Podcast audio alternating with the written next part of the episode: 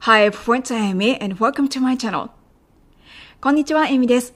このチャンネルでは私の個別レッスンを受講してくださっている生徒さんへレッスンの復習用音声としてお作りしている音声データを公開しています。えー、今から聞いていただく音声の最初のあたり生徒さんのお名前を入れしていましたのでその部分は無音で上書きしてご提供します。細かい部分は私のウェブサイトの記事の中でも解説してますので合わせてご覧ください。さて今日のトピックはこちら。今回は ER から妊娠高血圧症 preeclampsia の疑いのある妊婦さんの診療場面をご紹介していきます。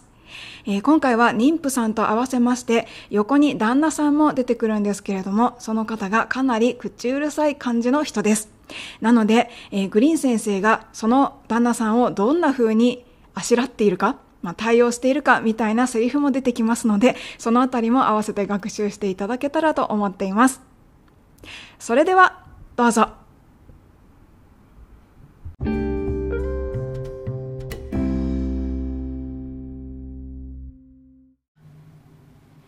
先生こんにちは2023年7月8日のレッスンの復習です今回は ER のこちらの場面を使って破裂音の脱落を学習していただきましたどうぞ Look, she's been throwing up. Maybe you should induce labor. That's a little extreme right now.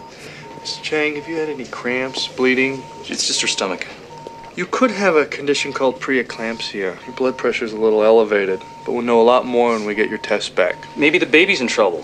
I mean, why not induce? It's only two weeks away.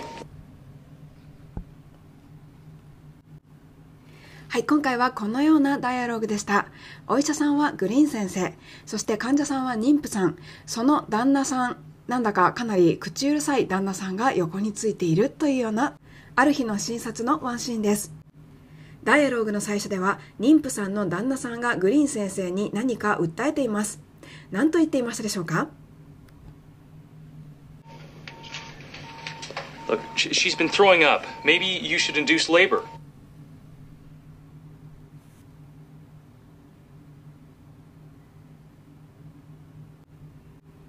ありがとうございます。She's been throwing up. Maybe you should induce labor. ということで、throw up 吐く、戻すという意味の動詞が出てきています。それを、えー、現在完了進行形 have been doing を使って何度もとか前から戻しているんですよということを言っています。主語は she なので奥さんの妊婦さんのことを言っているということですね。何度も戻してるんですよ。She's been throwing up.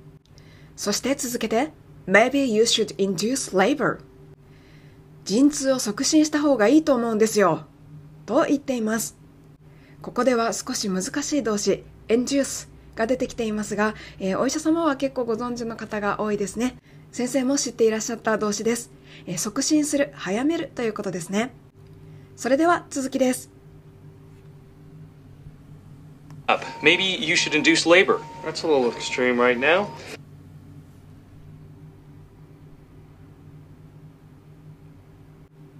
ありがとうございます。ここのセリフは大事でしたね。グリーン先生のセリフでした。That's a little extreme right now. と、えー、旦那さんの方を見ながら、ちょっとうざそうな顔で、まあ、言っているんですね。extreme は過激な、極端なという意味の単語です。それは今はまだちょっと早すぎるんじゃないでしょうか？と言っているんですね。もう一度繰り返してみたいと思います。そういったことを考えるのはまだ少し早いと思います。Maybe you should induce labor. That's a little extreme right now.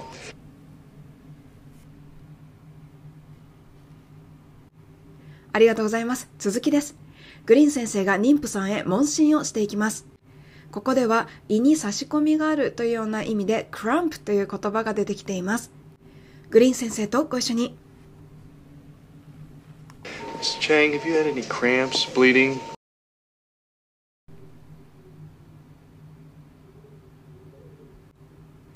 ありがとうございます。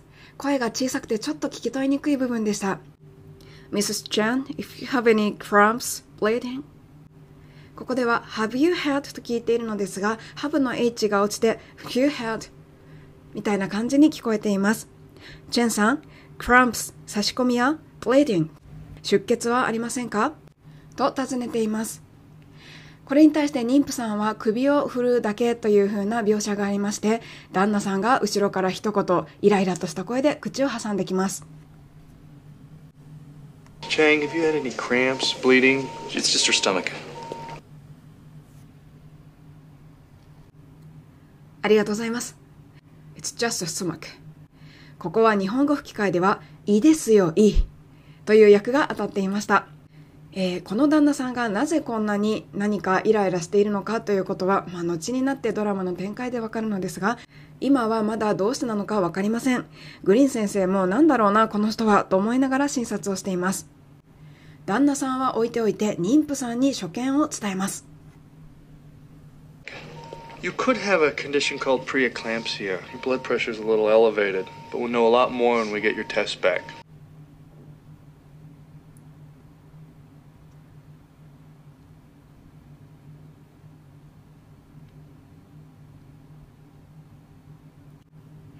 ありがとうございます。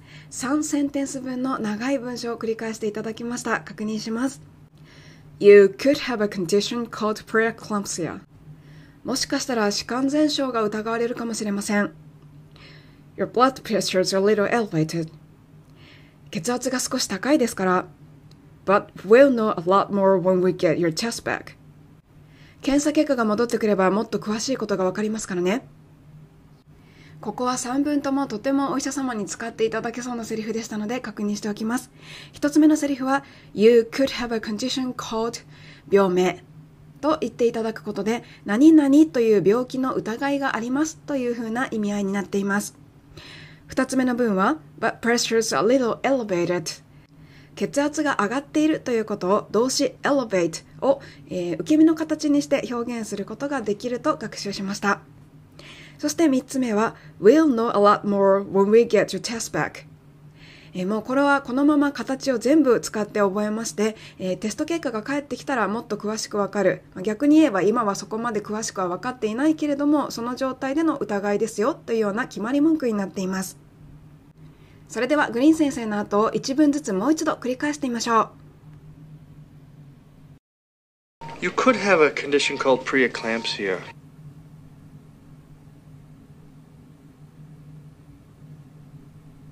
blood pressure's a little elevated.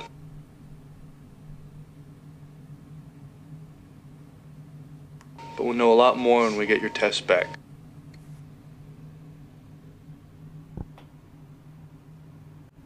ありがとうございます旦那さんが何かまた言い始めます Maybe the baby's in trouble.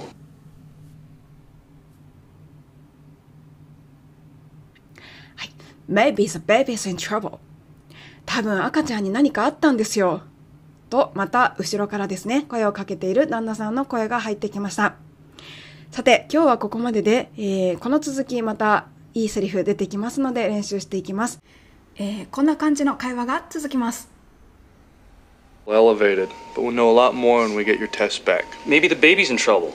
I mean, why not induce? It's only two weeks away. We're gonna take care of your wife. Why don't you try to stay calm?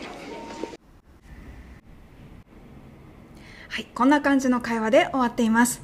えー一番最後ですね、グリーン先生に旦那さんがバシッと言われて、まあ、ちょっと無然とした顔をしている彼の顔が映って、一旦終わっていくというような感じになっています。グリーン先生が何と言っていたか、また学習していきましょう。それではまた明日も頑張りましょう。